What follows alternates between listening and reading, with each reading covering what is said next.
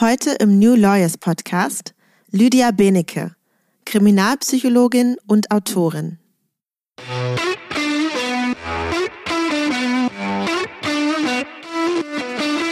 Bei der Rückfallprävention müssen diejenigen erstmal verstehen, warum sie Grenzen überschritten haben. Sonst hätten sie keine schweren Straftaten begangen, die die meisten anderen nicht überschreiten. Und sie haben Eigenschaften, die es ihnen ermöglicht haben, diese Grenzen zu überschreiten. Und diese Eigenschaften kann man halt erstmal aus der Entwicklung der Biografie, wie die Persönlichkeit geformt wurde und eben wie sie sich dann immer weiter dann entwickelt haben, ableiten.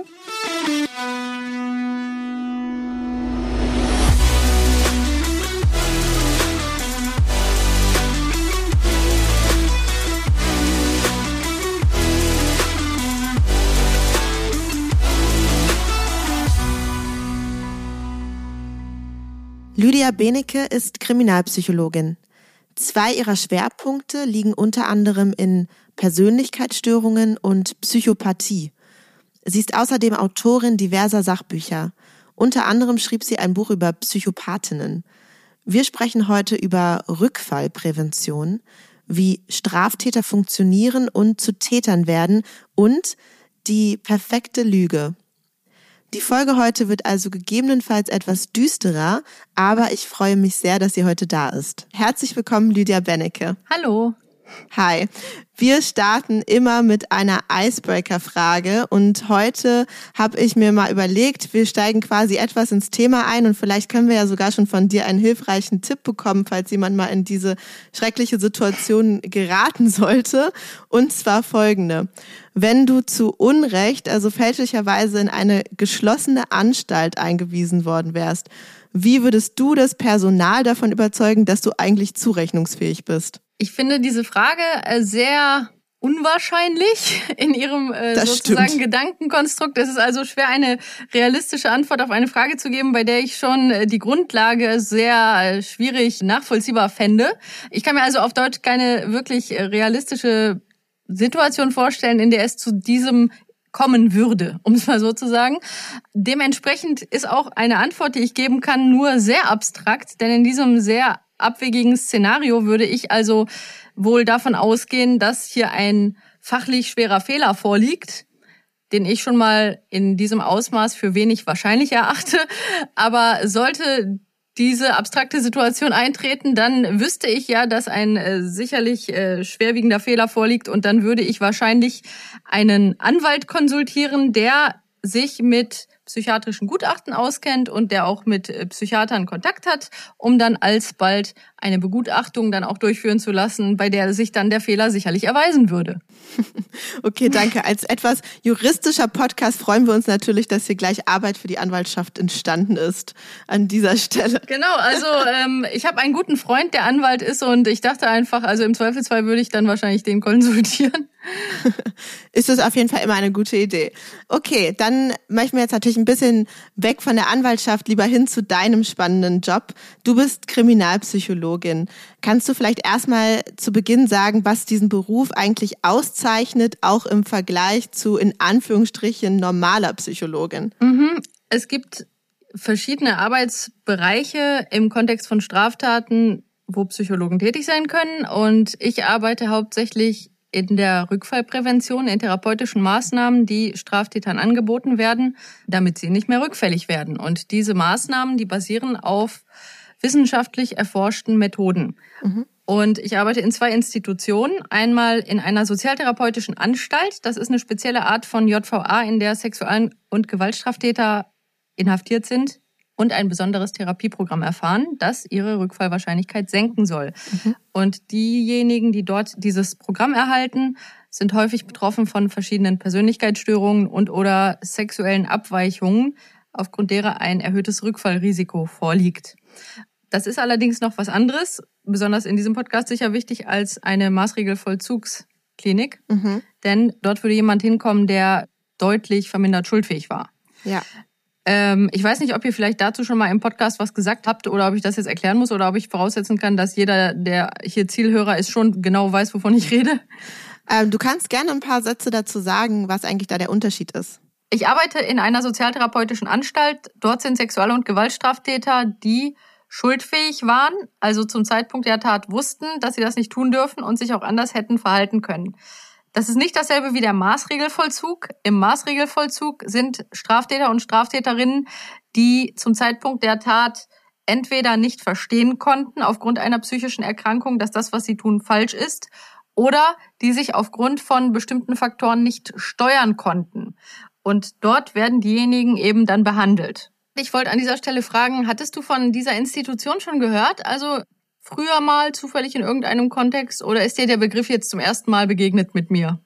Ja, ich kenne das nicht. Also ich kenne ah. tatsächlich die, den Maßregelvollzug, aber dass es sowas gibt sicherlich, aber hätte ich jetzt nicht, hätte ich jetzt nicht so benennen können, wie du das benannt hast.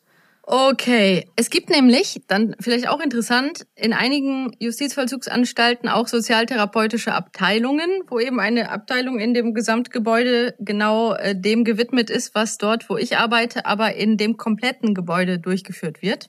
Mhm. Und wir haben halt Sexual- und Gewaltstraftäter, also Menschen, die äh, Kinder sexuell missbraucht haben. Auch da gibt es ja unterschiedliche Tätertypen und psychologische Hintergründe. Dann haben wir auch Menschen, die verschiedene Sexualstraftaten, also auch Vergewaltigungen und auch äh, Tötungsdelikte auch im sexuellen Kontext begangen haben. Wir haben aber auch Menschen, die Tötungsdelikte außerhalb eines sexuellen Kontextes begangen haben. Und ich äh, leite mit einem Kollegen die Gewaltstraftätergruppe. Da sind also diejenigen, die Tötungsdelikte typischerweise häufig aus einer langen Geschichte von kriminellen Aktivitäten. Also teilweise sind das Menschen, die halt seit ihrer Jugend auf unterschiedlichste Art kriminell geworden sind, in kriminellen Milieus auch sich sozialisiert haben. Solche Menschen sind da zum Beispiel, dann gibt es auch Aussteiger aus organisierter Kriminalität, mhm. also so Bandenkriminalität. Manchmal haben wir auch Serienpyromanen dort und wir haben auch immer wieder Menschen dort, die Tötungsdelikte begangen haben, zum Beispiel an Partnerinnen oder auch an anderen Menschen in ihrem Umfeld, weil ja häufiger schwere Straftaten auch im nahen Umfeld begangen werden. Mhm. Also eine sehr weite Bandbreite von Gewaltstraftaten, die also in der Gruppe sind, die ich dort mit dem Kollegen zusammen leite. Mhm. Und dann habe ich noch einen anderen Arbeitgeber, nämlich eine Ambulanz für Sexualstraftäter. Dort kommen diejenigen hin im Rahmen einer Bewährungsauflage. Sie haben also im Rahmen der Bewährungsauflagen den Satz, sie müssen sich einer rückfallpräventiven Behandlung unterziehen. Mhm. Und das bieten wir spezifisch an für Sexualstraftäter und auch StraftäterInnen. Allerdings an dieser Stelle muss ich sagen, dass in unserer sehr langen Geschichte, und ich arbeite seit 2013 da und die Institution gibt's deutlich länger, hatten wir jetzt vielleicht vier weibliche Personen. Mhm. Und das, das ist ja ein interessanter Punkt, ne? Vielleicht da direkt mal nachgehakt. Hast du da eine Erklärung, warum das so ist? Natürlich ist eine Sache, die man nicht in Abrede stellen kann, dass Männer bei Straftaten natürlich insgesamt bei schweren Straftaten, Gewaltstraftaten und Sexualstraftaten deutlich überrepräsentiert sind in allen Ländern mhm. und auch in allen Zeiten so. Das ist definitiv ein Faktor. Aber ich weise auch darauf hin, dass wenn Frauen gerade gegenüber Minderjährigen sexuell übergriffig werden, und auch sexuellen Missbrauch begehen, dass dort die Hürde anzuzeigen noch mal höher ist mhm. als bei anderen Missbrauchstaten. Und Missbrauch anzuzeigen ist ja häufig umso schwieriger, umso näher Täter und Opfer sich stehen, wenn es eine familiäre Bindung gibt, was leider ja. häufig der Fall ist, oder auch eine andere enge soziale Bindung und Spezifisch, wenn eine weibliche Person aus der Familie oder dem nahen Umfeld einen Missbrauch begeht, ist die Hürde, das anzuzeigen, auch so enorm hoch, dass da wahrscheinlich das Dunkelfeld, zumindest wenn man jetzt alle Taten sich anschaut, die von Frauen begangen werden, sehr, sehr groß ist, vielleicht sogar größer, als wenn man das Dunkelfeld bei den Männern sieht. Wobei mhm. ich nicht behaupten möchte, auf keinen Fall missverständlich hier, dass irgendwie ähm, Frauen genauso häufig solche Taten begehen würden wie Männer. Das ist sehr, sehr unwahrscheinlich. Also selbst wenn man ja. die Dunkelfeldüberlegung mit einbezieht, äh, ist davon nicht auszugehen. Trotzdem ist bei den Taten, die Frauen begehen, einfach wahrscheinlich insgesamt die Chance, dass die angezeigt werden, mhm. sehr gering. Und ich weiß das auch aus meiner Arbeit, weil wenn wir Biografiearbeit machen, was ein Teil unserer Arbeit ist, erstmal zu gucken, wie hat sich die Person entwickelt, wie wurden bestimmte Persönlichkeitseigenschaften auch entwickelt, dann schauen wir uns sehr genau an, wie das Lebensumfeld der Person war, welche sexuellen Erfahrungen sie auch gemacht hat, besonders bei natürlich Sexualdelikten relevant. Mhm. Da hatten wir immer wieder Geschichten, wo männliche Personen Missbrauchserlebnisse durch weibliche Personen hatten in ihrer Kindheit und Jugend und es nicht als solches verstanden haben, weil Frauen sind ja keine Täterinnen. Aha. Und ich erzähle das immer wieder, weil diejenigen, wenn sie bei uns sind, von uns erklärt bekommen, dass das Missbrauchshandlungen sind.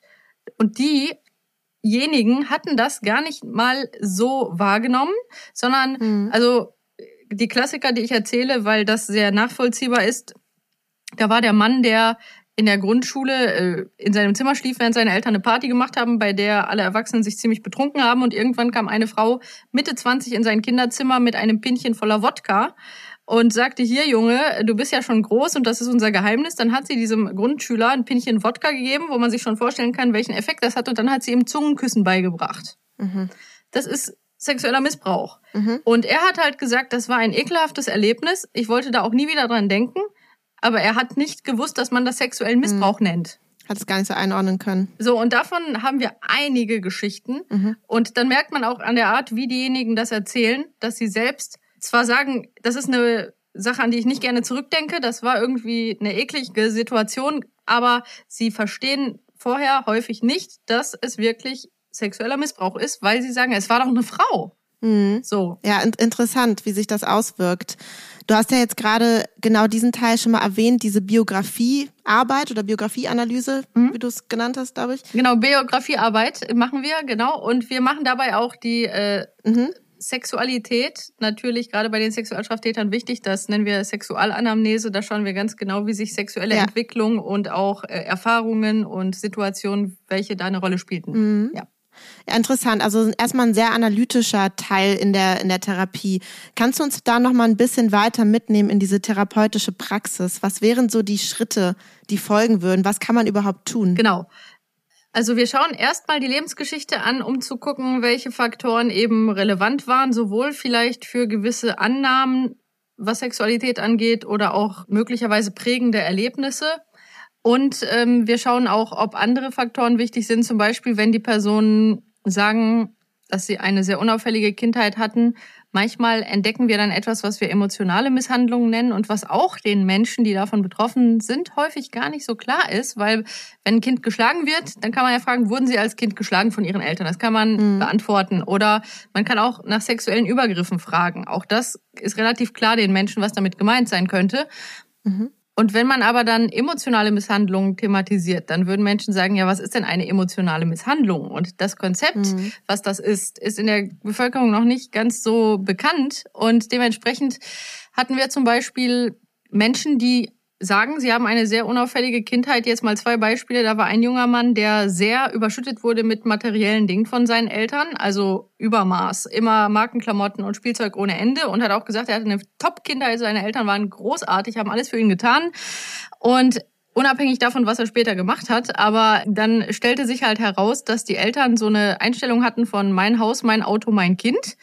Sie hatten aber zu ihrem Sohn eher eine Beziehung wie zu einem Statussymbol als wie zu einem Kind, so erschien es uns, als wir uns das näher anschauten. Mhm. Das heißt, die haben unter der Woche beide sehr viel gearbeitet und haben gesagt, ja, wir arbeiten doch für dich, damit du diese tollen Sachen hast und so, sei doch mal dankbar. So kam er auch bei uns an. Er ist ja dankbar, dass seine Eltern das alles für ihn getan haben mhm. und das tolle Haus und das tolle Auto.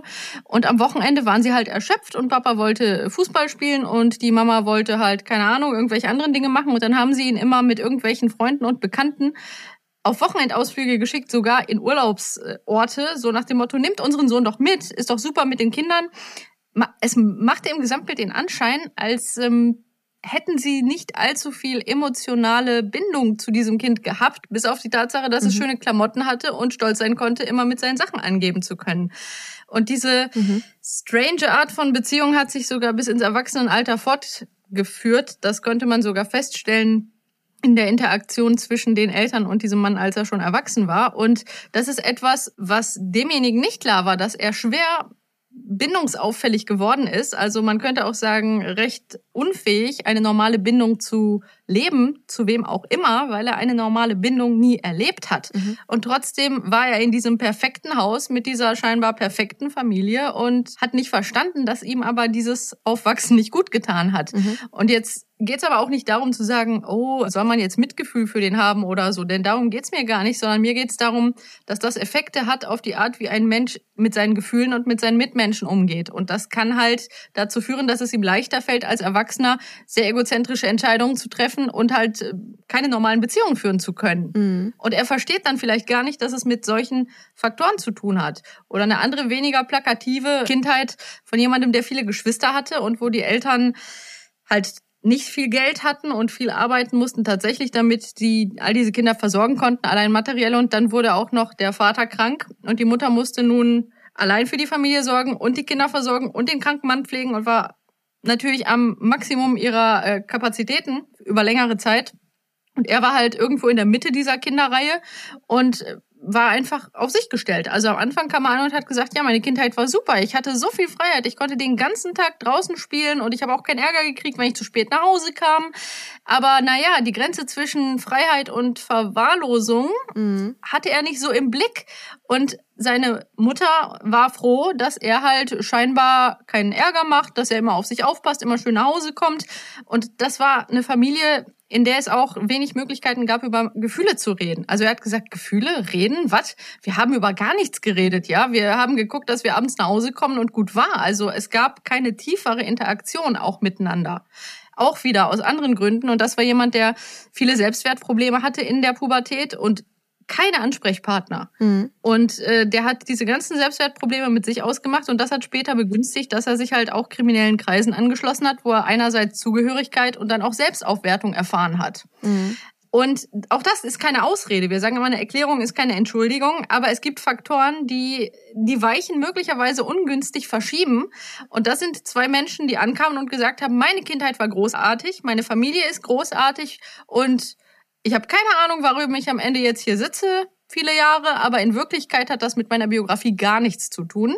Mhm. Später war relativ klar, dass es zumindest schon ein bisschen auch was damit zu tun hatte. Ja. Und das ist dann etwas, was hilft, dass man quasi die Erkenntnis darüber bekommt, okay, das hatte was mit meiner Kindheit tatsächlich zu tun. Ist das der erste Schritt, den man in der Therapie machen muss? Oder wie geht es weiter? Wie kann man diesen Menschen denn wirklich helfen? Genau, bei der Rückfallprävention müssen diejenigen erstmal verstehen, warum sie Grenzen überschritten haben. Sonst hätten mhm. sie keine schweren Straftaten begangen, die die meisten anderen nicht überschreiten. Mhm. Und sie haben Eigenschaften, die es ihnen ermöglicht haben, diese Grenzen zu überschreiten. Und diese Eigenschaften kann man halt erstmal aus der Entwicklung der Biografie, wie die Persönlichkeit geformt wurde und eben wie sie sich dann immer weiter dann entwickelt haben, ableiten. Und wenn sie das verstehen, es geht auch nicht darum, dass die irgendwann hingehen und äh, ihren Eltern sagen, oh, ihr habt was falsch gemacht und deswegen sitze ich hier. Das ist auch gar nicht unser Anspruch und das ist auch gar nicht der Sinn der Sache, sondern es geht einfach darum zu verstehen, okay, Damals gab es ungünstige Erfahrungen, die die Persönlichkeit in eine bestimmte Richtung mitgeprägt haben. Und daraus resultierten Eigenschaften. Und das Problem ist, wenn die Eigenschaften im Erwachsenenalter dann relativ ähm, fest sind. Also jemand zum Beispiel prinzipiell keine normalen Beziehungen führen kann, mhm. weil er entweder ständig auf Distanz geht oder halt so ein Nähe-Distanz-Problem hat. Also entweder klammert oder Leute von sich äh, wegschiebt. Leute, die dann zum Beispiel auch, wenn sie Probleme haben, nicht drüber reden können oder besonders bei den männlichen Gewalttätern immer wieder Selbstwert, ein ganz großes Thema. Wenn Situationen auftreten, die den Selbstwert irgendwie ankratzen, dann also zum Beispiel, wenn man einen Korb bekommt. Genau. Oder was wir auch ein paar Mal hatten, diejenigen sind in Partnerschaften, werden arbeitslos, kommen in Finanznot, mhm. wollen auf keinen Fall zugeben, dass sie in Finanznot kommen, tun so, als würden sie weiter zur Arbeit gehen und machen Überfälle. Mhm. Hatte ich mehrfach solche Stories. Ähm, ja, ja. So Menschen, die dann nicht gelernt haben, über Probleme zu reden und auch äh, über ein Problem zu reden als Schwäche wahrgenommen haben. Und die einzige Emotion, die ein Mann zeigen darf, ist Wut. Mhm. Ähm, oder Aggression, aber auf keinen Fall Schwäche, Hilflosigkeit. Ähm, und das sind so Faktoren, die gerade im Gewaltbereich eine Rolle spielen können, immer mal wieder in verschiedenen Biografien. Das heißt, am Ende sollen die verstehen, warum habe ich Eigenschaften, die dazu beitragen, dass ich bestimmte Fehler wiederhole. Mhm. Und gerade diejenigen, die dort eben in der sozialtherapeutischen Anstalt sitzen, da haben wir einige, die sagen, ja, ich war das erste Mal ein paar Jahre im Knast und dann habe ich mir gesagt, ja, nächstes Mal machst du alles anders und du machst ja jetzt hier eine Ausbildung und dann wird alles gut. Und dann komme ich raus, habe wirklich vorgehabt, dass ich jetzt arbeiten gehe und alles wird gut. Ja, und dann ging es langsam schief. Hm, Job verloren, nicht so schnell einen neuen gekriegt, Partnerin nicht gesagt, dass ich keine Kohle habe, angefangen mir Geld zu leihen, Schulden, hm, überlegt nochmal einen kleinen Raubüberfall und mhm. so. Also das ist so ein Beispiel von vielen und dann sagen die, und dann saß ich zum zweiten Mal da und dachte, verdammt, das war doch gar nicht so beabsichtigt. Wie ist denn das passiert? Das ist auch wieder so ein Klassiker. Wie ist denn das passiert? Ich kann mhm. mir gar nicht vorstellen. So, und dann kommen die nochmal raus und wenn die unbehandelt sind, dann fallen die immer wieder bei bestimmten Risikosituationen in dieselben Muster zurück. Mhm. Zumindest diejenigen, die halt äh, solche langen Karrieren von Straftaten haben. Das ist so. Ja. Das kann man nicht auf alle Straftäter, aber gerade bei den äh, Gewaltstraftätern, die halt solche langen Kriminalitätskarrieren haben, sehen wir das. Und dann sagen die, und dann komme ich wieder raus und eine Weile geht's gut und dann geht wieder was schief und dann geht der ganze Kreislauf wieder los. Mhm. Ja, und irgendwann äh, droht ihnen dann die Sicherungsverwahrung oder die wird ausgesprochen und dann haben die erstmal sehr viel Zeit, sich mit sich selbst zu beschäftigen. Und ja. dann sagen die, schade, dass ich nicht vor 20 Jahren mal gelernt hätte, dass das was mit mir zu tun hat, mit meinen Eigenschaften. Weil ich habe immer gedacht, ich reiß mich zusammen und das wird gut. Und dann habe ich mich jedes Mal gewundert, dass das aber irgendwie nicht geklappt hat. Weil Menschen in ihren Mustern ja. feststecken, so zumindest einige. Ich meine, das kennt natürlich irgendwie jeder von sich selbst auch, ne? dass man mit seinen eigenen Verhaltensmustern ähm, feststeckt, jetzt sicherlich nicht, was Gewalttaten angeht, mhm. aber wenn ich mir überlege, wie oft ich mir schon gesagt habe, keinen Zucker mehr zu essen und dann laufe ich an irgendwas vorbei, was lecker aussieht mhm. ähm, und habe es auch nicht hingekriegt. Also das, das ist natürlich an sich, glaube ich, ein total bekanntes äh, Verhaltensmuster. Genau. Die Frage ist, was lehrt ihr jetzt ja. den, den Tätern, dass sie damit tatsächlich besser umgehen können? Der Punkt ist, in der Biografiearbeit wird schon mal klar, so, da gibt's so ein paar ungünstige Muster, die sich halt entwickelt haben aus Gründen. Mhm. So, dann ging die Laufbahn der ungünstigen Muster immer weiter und dann nehmen wir eben die, ähm, wir nennen es Risikogefühle und Risikogedanken und Risikoverhaltensweisen. Die extrahieren wir aus der Biografiearbeit. Zur Biografiearbeit gehört zunächst einmal, wie gesagt, die Kindheit, und dann aber natürlich auch die genaue Analyse der Straftaten. Mhm. Das heißt, wir machen gerade bei den Straftaten eine genaue Analyse, welche Faktoren im Vorfeld haben diese Entscheidung und diese Entscheidung begründet. Wir gucken uns also die Straftat sehr genau an und schauen bei den wirklich äh, schweren Straftaten auch so wie ein Drehbuch. Also wir schreiben auf, das habe ich getan, währenddessen habe ich das gefühlt und das gedacht. Und das wird halt in, mhm. in so einer Art Tabelle wirklich genau auseinandergenommen mhm. und auch eben das Vortatverhalten und auch das Nachtatverhalten. Und das finde ich total ja. spannend, weil das hat so was super Analytisches für so eine Tat, die ja in der Regel ähm, was was Schlimmes war, was irgendwie auch messy ist, mhm. ne und äh, und so scheinbar gar keinen Sinn und gar keine wirklich logische Reihenfolge hatte. Und ihr nehmt das auseinander und seziert ja, es letztlich. Ganz genau. Ähm, da bleibt dann auch nichts mehr, nichts Geheimnisvolles mehr übrig. Ja, das ist äh, genau der Punkt. Und diejenigen bekommen ja einerseits gerade in der Sozialtherapie Einzeltherapie und Gruppentherapie. In der Gruppentherapie ist der große Vorteil, dass das, was die in der Einzeltherapie schon lernen, sie nochmal darstellen und diskutieren mit anderen, bei denen es teilweise Parallelen gibt. Ähnliche Tätertypen mhm. haben ähnliche Gedankenmuster, ähnliche Gefühlsmuster und wenn dann schon einer da sitzt und sagt, ja, genau, bei mir war das genauso und ich kenne das, das wenn das und das, dann mache ich auch das und das. Und mhm. besonders diese Parallelen sollen denjenigen nochmal verdeutlichen, dass es halt logisch ist, sozusagen, dass wenn ja. sie bestimmte Schwächen haben und bestimmte Muster, dass dann immer wieder eben dieselben Verhaltensweisen bei bestimmten Aspekten ihres Lebens wieder aufkeimen.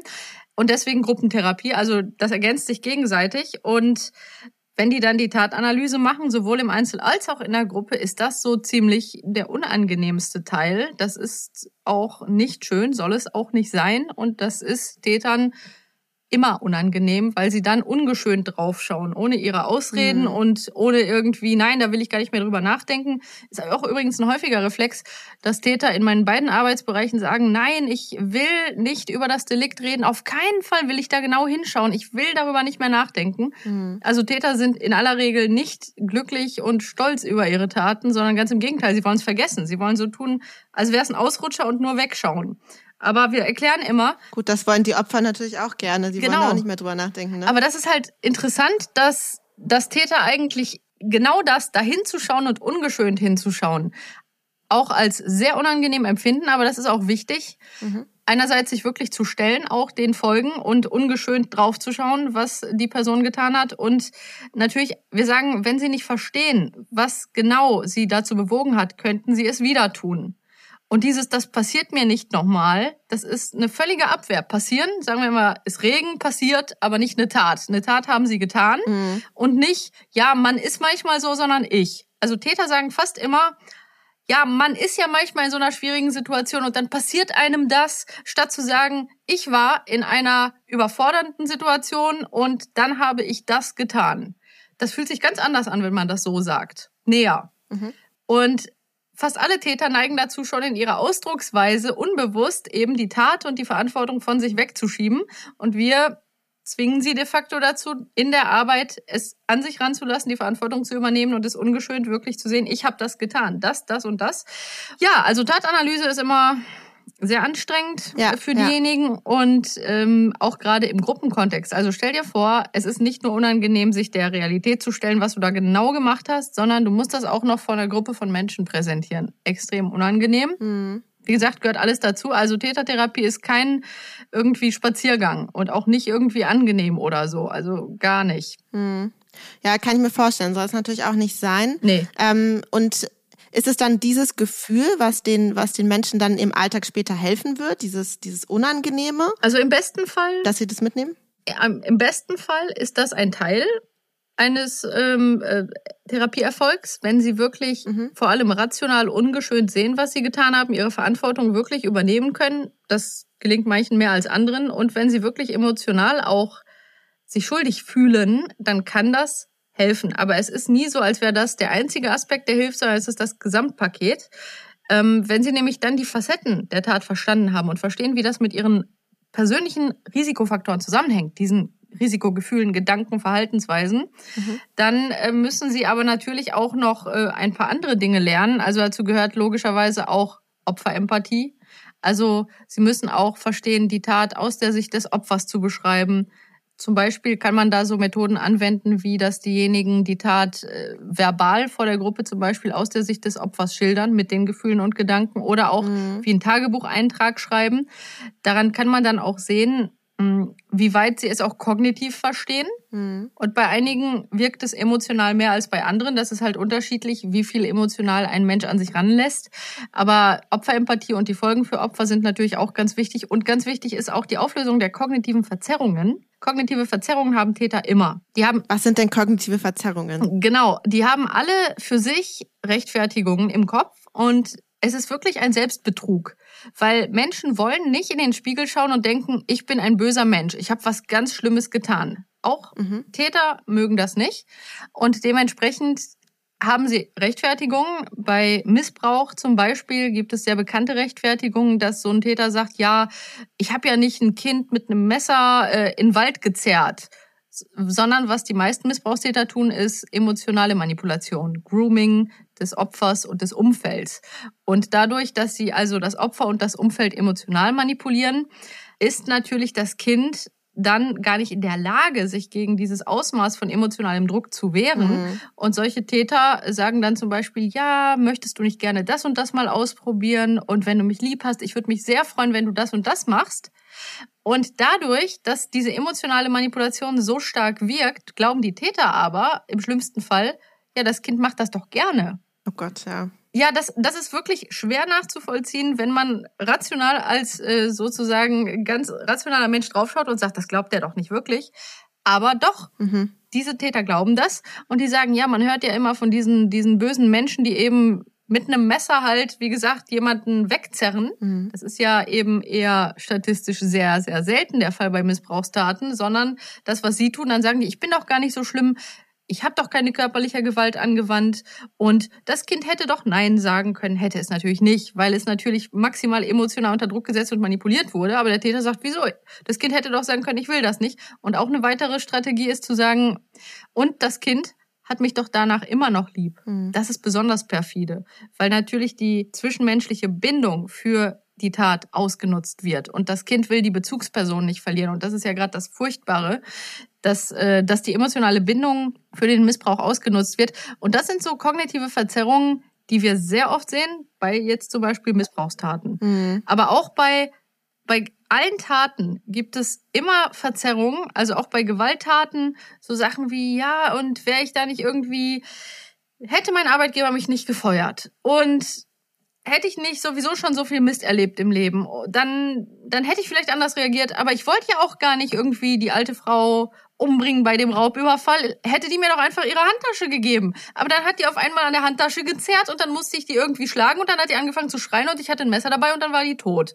Also, mein Arbeitgeber, die Reaktion der alten Frau, ganz ehrlich, ich wollte das doch gar nicht. Ja, es sind immer die anderen schuld. Also kognitive Verzerrungen ähm, verstehe ich wirklich absoluter Selbstbetrug. Hat wahrscheinlich auch jeder von uns in gewisser Art und ja, Weise. Ne? Genau. Also man, man hat ja ganz oft irgendwie rückblickend auch eine Erklärung für sein Verhalten, warum man irgendwas gemacht hat. Mhm. Aber bei den Tätern ist es dann eben dann, ja, führt es natürlich wesentlich weiter. Ja. Und ja. muss dann, wenn ich es richtig verstehe, aufgelöst werden, um eigentlich einen Therapieerfolg erzielen zu können tatsächlich. Genau, solange diejenigen sich rechtfertigen, übernehmen sie nicht die Verantwortung, weil sie gar nicht klar sehen. Mhm. Und deswegen, viele der Ausreden sind gar nicht nur für das Umfeld, sondern auch für die Menschen selber. Aber das Gute ist natürlich, wenn die kognitiven Verzerrungen einmal abgefallen sind, dann sehen diejenigen die Tat und das, was sie getan haben, so wie wir es sehen, im besten Fall. Mhm. So, das ist erstmal sehr schmerzhaft und das soll es auch sein. Also im besten Fall sehen die ungeschönt, dass sie all das getan haben und sind dann ähnlich entsetzt wie jemand, der es von außen betrachtet.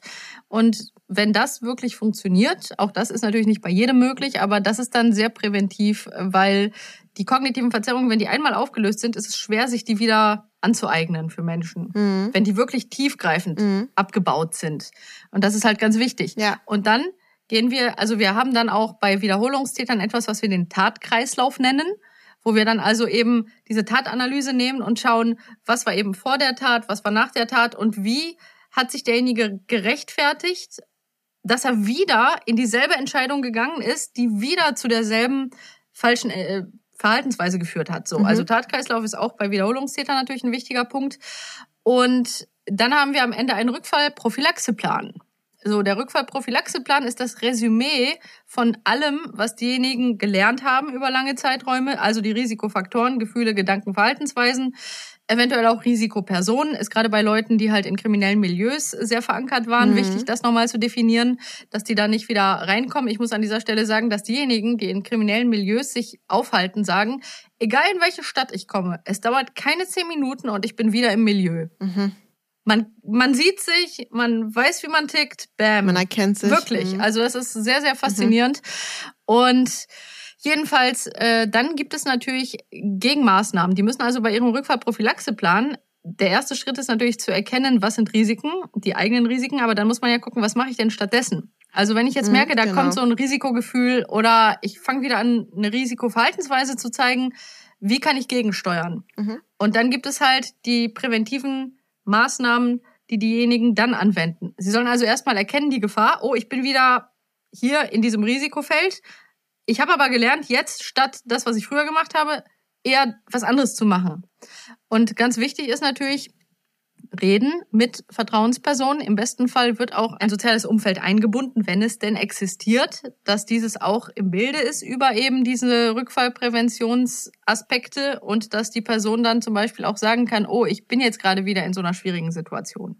Und diejenigen können sich auch, wenn sie Krisen haben, auch melden bei ihren Institutionen, wo sie vorher angebunden waren. Also gerade auch äh, in der Ambulanz ist ja nochmal was anderes, weil diejenigen, die wir da haben, die leben ja nun mal in Freiheit. Wir bringen denen bei, mit den Herausforderungen in Freiheit umzugehen. Da rufen mhm. manche schon auch nach Jahren an und sagen, ich bräuchte jetzt noch mal ein Gespräch, weil gerade ist so eine schwierige Situation und wäre cool, wenn wir nochmal sozusagen reden könnten. Das Angebot steht. Also Kommunikation ist ein ganz wesentliches Mittel, um dem dann entgegenzuwirken in der Situation. Das ist mhm. ganz wichtig, genau. Und die meisten von ja. diesen Menschen haben große Probleme mit einer ehrlichen Kommunikation. Also umso schwieriger die Situation, umso schwieriger für sie darüber adäquat zu kommunizieren. Ja. Achso, an dieser Stelle nochmal, ich rede jetzt die ganze Zeit von Tätern in männlicher Form, weil ich, wie ich eingangs schon erwähnte, in meiner Gesamtlaufbahn zu absolut maximal überwiegender Mehrzahl mit Männern gearbeitet habe. Also in der sozialtherapeutischen Anstalt sind ohnehin nur Männer und in unserer Ambulanz waren die wenigen Fälle von weiblichen Personen, die wir hatten, also im statistischen Sinne quasi gar nicht darstellbar.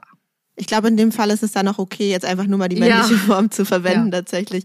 Du hast jetzt sehr viel über die Rückfallprävention erzählt, was ich sehr, sehr spannend finde. Wir aus juristischer Perspektive interessieren uns natürlich schon auch regelmäßig für Rückfallrisiko-Evaluation. Mhm. Also wie wahrscheinlich ist es, dass jemand rückfällig wird. Sowas spielt ja auch mal eine Rolle, zum Beispiel bei der Frage, ob eine Strafe zur Bewährung ausgesetzt werden kann oder nicht. Das ist also für die juristische Bewertung interessant. Wie wahrscheinlich ist es, dass jemand rückfällig wird? Wie läuft die Evaluation auf der kriminalpsychologischen Seite? Denn da, äh, das nochmal angemerkt, du hast so einen schönen Satz in unserem Vorgespräch gesagt, der lautete, Risikoevaluation ist nichts anderes als Mathematik. Deshalb liebe ich das so. Ja. Da muss ich natürlich fragen, was sind denn deine Faktoren, die hier in die Gleichung reinkommen? Also um genau zu sein, wäre das ein eigener Fachvortrag und um es nur sehr kurz zusammenzufassen, mein Alltagsjob ist ja eben nicht zum Beispiel, was äh, psychiatrische Gutachter vor Gericht machen, die dann eben relevante Einschätzungen dieser Art dann auch bei laufenden Prozessen durchführen, mhm. sondern ich muss zum Beispiel in meinen laufenden Fällen auch sagen, wie gut die Methoden, die wir anwenden, äh, bei denjenigen auch wirklich Effekte zeigen. So. Und das wird sich am Ende dann auch bei einem Abschlussbericht dann erweisen. Also ich muss am Ende einen Abschlussbericht schreiben, sowohl in der Ambulanz als auch zum Beispiel in der SOTA bei der Gruppenarbeit. Und dann schreibe ich halt, ob ich den Eindruck habe, aus welchen Gründen welche der Faktoren, die wichtig waren, die eben die Risikofaktoren für die Person sind, die Person bearbeiten konnte oder nicht gut bearbeiten konnte und ob das dann im Gesamtbild halt jetzt also dazu führt, dass wir ähm, angesichts der Arbeit jetzt davon ausgehen, dass jetzt hier das Rückfallrisiko gesenkt werden konnte oder auch nicht. Und ich würde direkt sagen, es gibt einen Fall, der das leider auf eine eben tragische Art illustriert. Mhm. Wir hatten einen Menschen, der hat mehrfach vergewaltigt und ist dann nach einer Haftstrafe bei uns in der Ambulanz angekommen und ich habe dann auch im Rahmen der Ambulanzarbeit relativ schnell gesehen, dass er eine emotional instabile Persönlichkeitsstörung aufwies. An dieser Stelle sei gesagt, dass die allermeisten Menschen, die eine solche Persönlichkeitsstörung aufweisen, keine Straftaten begehen. Mhm. Aber es kann halt bei manchen Straftätern, wenn eine solche Störung bei denen zu finden ist, schon ein Zusammenhang bestehen zwischen ja, Straftaten und auch Situationen, die zu Straftaten führen können. So, ich habe dann gesagt, dass bedauerlicherweise, als er eben in der Haft war, dass er da keine hinreichende Behandlung dieser Problematik erfahren hat. Und es gibt bei der emotional instabilen Persönlichkeitsstörung, die ich auch wirklich durch Testungen ganz klar bei ihm festgestellt habe, gibt es ein Therapieprogramm, das nennt sich dialektisch-behaviorale Therapie. Das wird halt in manchen Kontexten auch gezielt für Straftäter angewandt. Es wäre bei demjenigen sicherlich wünschenswert gewesen, er hätte das gehabt, aber aus unterschiedlichen Gründen hat er eine solche Behandlung nicht gehabt. Und ich habe gesagt, dass er dringend eine solche spezifische Behandlung braucht. Das ist etwas, was wir auch nicht in der Ambulanz anbieten, weil das ein ganz spezielles, längeres Therapieprogramm ist für Menschen mit emotional instabiler Persönlichkeitsstörung, wo sie halt lernen, ihre Emotionen adäquat zu regulieren. Bei ihm war halt das Problem, dass er definitiv traumatisiert war aufgrund seiner Kindheit. Das war sicherlich die ursprüngliche Grundlage der Entwicklung dieser Störung. Und es war klar, dass immer, wenn eine enge Beziehung auf eine Art scheiterte, die bei ihm ein Gefühl von Kontrollverlust auslöste, das relativ klar zu erkennen war, dass er dann zu Gewalthandlungen, also auch zu solchen äh, Vergewaltigungshandlungen übergehen könnte. Und ich habe gesagt, dass er dieses spezielle Therapieprogramm machen soll. Ich hatte ihm auch eine Stelle genannt, wo er das hätte machen können, obwohl er ambulant war, weil ich gesagt habe, solange eine bestimmte Beziehung stabil ist, fühlt er sich stabil, sieht überhaupt kein Problem in seinem Leben, hat das Gefühl, alles ist im Griff. Aber in dem Moment, wo diese Beziehung enden wird und er diesen Kontrollverlust wieder spürt, da wird er vermutlich so dekompensieren, dass ein hohes Rückfallrisiko besteht. Und er hatte ständig Ausreden, warum er keine Zeit hat, weil er jetzt arbeitet und dies und jenes und stabil ist und das gar nicht braucht und es so viel Wichtigeres gibt. Und ich habe gesagt, auf dieser Grundlage können wir ihn hier in dieser Ambulanz nicht halten, weil er ganz eindeutig das, was aus meiner Sicht gerade oberste Priorität hat, nicht umsetzt. Das nenne ich eine inhaltliche Verweigerung der Mitarbeit, habe ich dem Bewährungshelfer auch mitgeteilt. Der Bewährungshelfer ist ja dann derjenige, der das dann dem Gericht melden muss. Also er hat eine Therapieauflage und ich sage, die inhaltliche Mitwirkungsverweigerung führt zu der Beendigung unseres Therapieangebotes. Und ich habe ausführlich in dem Abschlussbericht auch geschrieben, dass ich das, was ich gerade hier erläutert habe, sehe und dass aus meiner Sicht ein hohes Rückfallrisiko besteht, wenn eben der besagte Fall eintritt. Und ähm, wenige Monate später bekam ich dann die Aufforderung, zum Gericht zu kommen, weil derjenige auf genau die Art rückfällig geworden ist. Hm. So, und dann durfte ich vor Wahnsinn. Gericht äh, in Anwesenheit ja. eben der begutachtenden Person erklären, wie ich zu meinem Abschlussbericht gekommen bin. Das war dann natürlich für das Gericht sehr wichtig, weil sie gesehen haben, dass ich mhm. das genauso prognostiziert habe. Und an dieser Stelle ist halt der Punkt, das ist kein Bauchgefühl, was wir machen. Im Gegenteil, wenn ich sehe, dass die Deliktfaktoren hier in engem Zusammenhang stehen mit dieser klar erkennbaren Störungen und dass eben der Ablauf auch so logisch nachvollziehbar ist, wie ich ihn gerade geschildert habe, dann ist es einfach wahrscheinlich, dass wenn dies eintritt, das die Folge sein wird. Und genau das habe ich auch ja. so in Wahrscheinlichkeit ausgedrückt. Das finde ich schon ganz schön irre, dass man das eigentlich dann doch tatsächlich wie eine mathematische Gleichung in gewisser Weise auch an der Stelle vorhersehen kann, weil das eben doch Faktoren sind, die sich in der Form immer wieder wiederholen werden. Ne? Ja, Wahnsinn. In dem Fall war das im Gesamtbild. Wir hatten natürlich wahnsinnig viele Unterlagen von ihm und im Gesamtbild konnte ich das auch, ich habe da sehr lange auch ausgesagt vor Gericht, soweit ich mich erinnere, äh, war das einfach schlüssig, mhm. dass mhm. das also alles so auch äh, für mich klar war, dass das einfach die wahrscheinlichste Variante sein wird. Und mhm. mhm. an dieser Stelle muss ich sagen, es gibt halt viele Risikofaktoren und man muss halt in jedem Einzelfall schauen. Es gibt ja einmal sowas wie eine Basisrückfallrate, also falls man den Begriff noch nie gehört hat, für Delikte. Jetzt mal sehr plakativ, wo man so sagt, Drogendelikte haben eine Basisrückfallrate von etwas mehr als 50 Prozent oder Raubdelikte haben eine Basisrückfallrate von 10 bis 25 Prozent ungefähr. Also das ist jetzt eine ältere Statistik, aber ich denke mal, dass die sich jetzt nicht sehr, sehr stark verändert haben. Und ähm, bei Mord und Totschlag ist die Basisrückfallrate bei 0 bis 3 Prozent. Okay. Das hängt damit zusammen, dass viele solcher Delikte aus einer spezifischen Täter-Opfer-Dynamik entstehen mhm. und die Chance, dass diese sich wieder genau so wiederholt, ist dann nicht so wahrscheinlich da so viele Menschen würden das gar nicht glauben, dass also die Basisrückfallrate da eher gering ist. Ja, das denke ich tatsächlich auch. Ne? Ich glaube, dass viele da denken würden, irgendwie wer einmal gemordet hat, der macht das auch wieder. Aber interessant, dass es da gar nicht so ist und auch da uns wieder die, die Statistik und Mathematik was ganz anderes äh, tatsächlich sagt. Ich möchte abschließend sagen, dass Prognoseinstrumente bezogen auf die Rückfallwahrscheinlichkeit. Da gibt es verschiedene Instrumente, die wissenschaftlich auch entwickelt worden sind und auch es kontinuierlich wird an diesem Thema geforscht. Und es gibt ein schönes Übersichtsbuch, was verschiedene Prognoseinstrumente zeigt. Und dieses Buch heißt Prognosen in der forensischen Psychiatrie, ein Handbuch für die Praxis von Norbert Nedopil. Das ist sozusagen ein Klassiker und ein Buch, wo der interessierte Jurist oder die interessierte Juristin einfach mal reinschauen kann, welche Instrumente sind denn so gängig? Wie funktionieren die? Und ich glaube, da kann man sich einen guten Eindruck machen eben von diesen Risikofaktoren und nach welcher Logik die eben mit diesen Prognoseinstrumenten festgestellt werden. Das ist, glaube ich, sehr hilfreich, um das Gebiet so ein bisschen äh, zu verstehen. Okay, danke für den Buchtipp. Wir haben jetzt super viel über Gewalttäter gesprochen und ich möchte ganz gerne zum Schluss nochmal auf eine andere Tätergruppe zu sprechen kommen, weil du ein Buch geschrieben hast, was jetzt erst dieses Jahr erscheinen wird und das lautet Betrüger, Hochstapler, Blender ja, jetzt kann man sich natürlich denken, hier geht es in irgendwie einer Weise um Manipulation, um Schein. Und ich glaube, wir haben alle auch bestimmte Personen im Kopf, die wir darunter, juristisch sagt man, subsumieren würden. Also wen wir da sehen würden, da glaube ich, hat jeder irgendeine Person bestimmt schon im Kopf. Aber du hast dich dem ganzen Thema natürlich wissenschaftlich genähert. Also kannst du vielleicht mal definieren, was macht denn Betrüger, Hochstapler und Blender aus? Ja, das ist ja gar nicht das Hauptthema meiner Arbeit, denn ich arbeite ja im Alltag mit eben Sexual- und Gewaltstraftätern.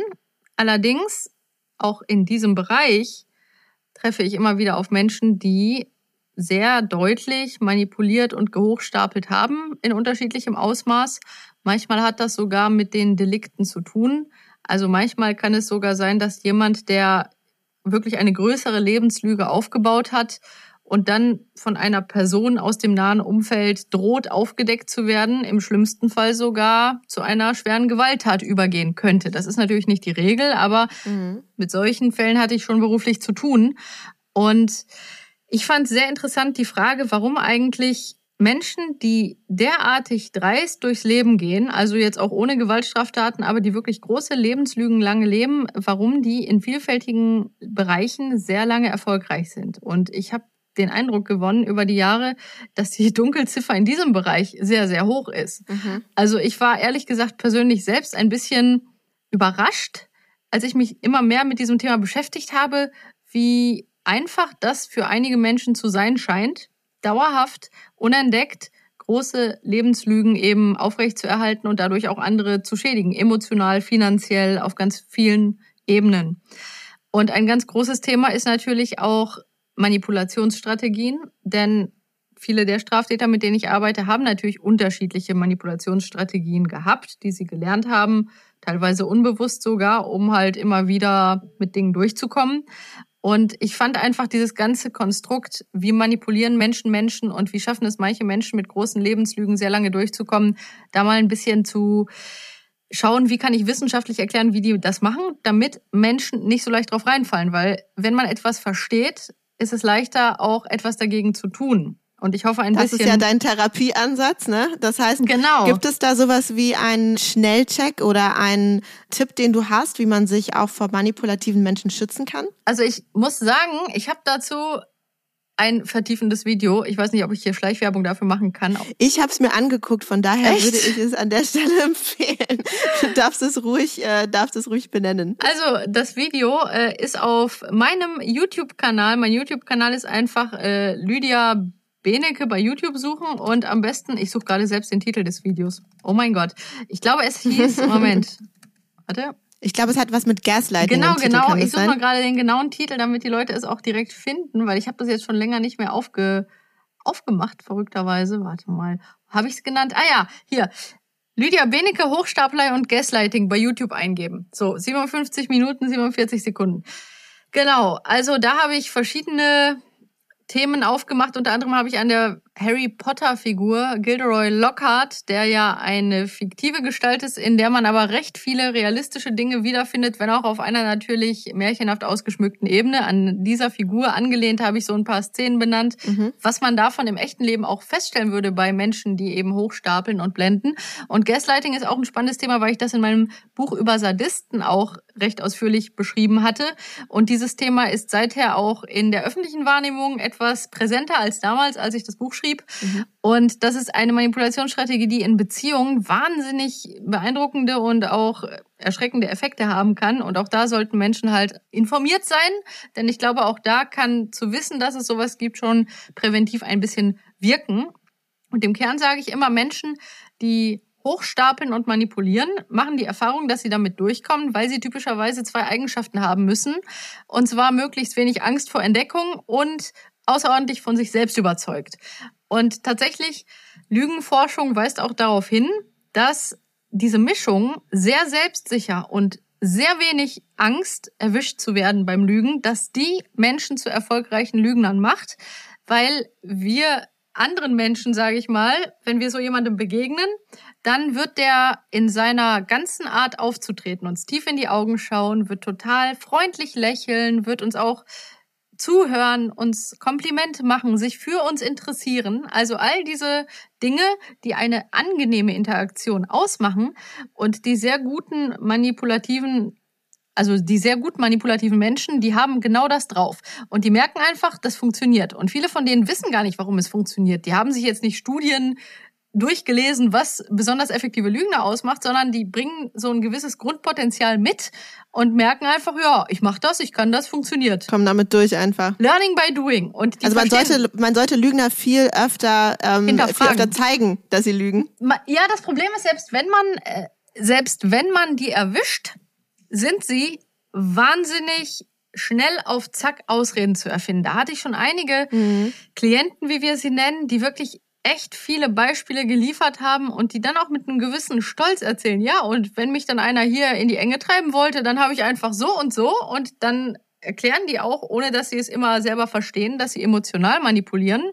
Also zum Beispiel hat äh, jemand mal gesagt, der eine sehr schwere Straftat begangen hat und dann verhört wurde, diese Person hat sich eigentlich als sehr biedere und freundliche Person bis dato dargestellt und äh, derjenige sagte, na ja, dann wurde ich von der Polizei gefragt, haben Sie etwas mit diesem Sachverhalt zu tun? Und dann habe ich ganz so ein bisschen mit einem Hundeblick habe ich so hochgeguckt und habe gesagt, glauben Sie das wirklich? Und er hat gesagt, ich habe doch gar nicht gelogen. Ich habe nicht gesagt, ich habe nichts damit zu tun. Ich habe einfach gefragt, ob die das wirklich glauben. Und dann sind die zur nächsten Frage übergegangen. An keiner Stelle habe ich die Polizei belogen. Oh Gott, oh Gott, oh Gott. Also, okay. Da muss man erstmal Also es, ist, es scheint mir doch wahnsinnig schwer zu sein, mit solchen Leuten umzugehen. Aber was ich auf jeden Fall bei dir rausgehört habe, ist, man sollte öfter mal hinterfragen, oh ja. was mein Gegenüber da tatsächlich gerade erzählt. Absolut. Ich sag immer genau, äh, das habe ich auch in dem Vortrag gesagt, gerade bezogen auf Menschen, die jetzt noch nicht mal groß straffällig sind, sondern die sehr, sehr stark eben hochstapeln, wäre ja eben so zu tun, als hätte die Person Fähigkeiten, Erfahrungen, Qualifikationen, die sie nicht besitzt. Und da hilft es immer sehr genau, Fragen zu stellen zur Biografie. Zum Beispiel eben, wenn jemand sagt, er hat ganz, er hat für eine tolle Institution gearbeitet, dann würde ich fragen, in welcher Position wie lange, mit äh, mhm. wie vielen, keine Ahnung, Klienten hatten sie da zu tun. Denn man kann mhm. ja auch mal ein Wochenendseminar irgendwo machen, besuchen und dann sagen, ich habe da gearbeitet. Also so. Ist nicht falsch, ja. ja also okay. der Trick ist wirklich zu gucken, ob die Leute an der eigentlichen Frage vorbeireden. Das Interessante ist, wenn manipulative Menschen reden, nicht, was sie sagen, sondern was sie nicht sagen. Mhm. Das gilt auch für sehr manipulative Straftäter.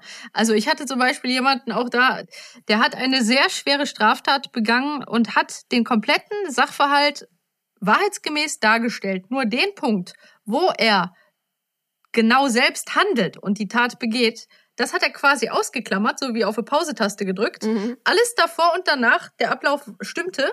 Und dann hat er aber genau das ausgeklammert und hat aber am Ende noch was Kleines hinzugefügt. Und er hat gesagt, naja, wenn Sie sich eine komplett neue Story ausdenken, müssen Sie sich alle Details merken, ist doch viel zu anstrengend. Wenn Sie lügen, müssen Sie maximal die Wahrheit sagen, aber da, wo es relevant wird, da schneiden Sie was Kleines raus und fügen woanders was Kleines dazu. Den Rest brauchen Sie sich gar nicht merken, der Rest stimmt ja. Das sind die Tricks, die ich. Also jetzt haben wir, jetzt haben wir auch gelernt, wie man richtig lügt. Das ist natürlich auch ein sehr spannender Punkt. Ich würde so gerne noch ganz, ganz lange mit dir weitersprechen, aber wir haben schon sehr viel abgedeckt und wir sind schon so weit über die Zeit, dass wir es, glaube ich, jetzt mal äh, beenden müssen. Ähm, nichtsdestotrotz, glaube ich, konnte man extrem viel von dir lernen, was das Thema Rückfallprävention angeht, wie Straftäter funktionieren, wie man überhaupt zum Täter wird und vor allem auch, wie man richtig lügt oder wie man Lügner eventuell enttarnen kann. Ich würde sagen, alle, die noch mehr interessiert sind, von dir zu lesen, zu hören, sollten A, sich deine Bücher anschauen, denn da gibt es mehr als eins über Psychopathinnen, über Sadisten und jetzt auch über manipulative Menschen. Außerdem hast du einen YouTube-Kanal, also man findet von dir wirklich ganz, ganz viel. Würde ich auch sehr empfehlen, finde ich sehr, sehr spannend. Und dann bedanke ich mich an dieser Stelle, dass du bei uns warst, liebe Lydia. Und ja, einfach schön, dass du da warst. Dankeschön. Tschüss. Danke dir. Ciao. Das war Lydia Benecke die uns spannende Einblicke in ihre Arbeit als Kriminalpsychologin geliefert hat. Ich freue mich natürlich, wenn ihr diesem Podcast folgt oder weiterempfehlt. Ihr möchtet bestimmte Gäste hören oder möchtet Feedback geben? Dann meldet euch gerne oder folgt dem Link, den ich euch in den Show Notes verlinkt habe. Wir hören uns dann wieder in zwei Wochen. Bis dahin, ich freue mich.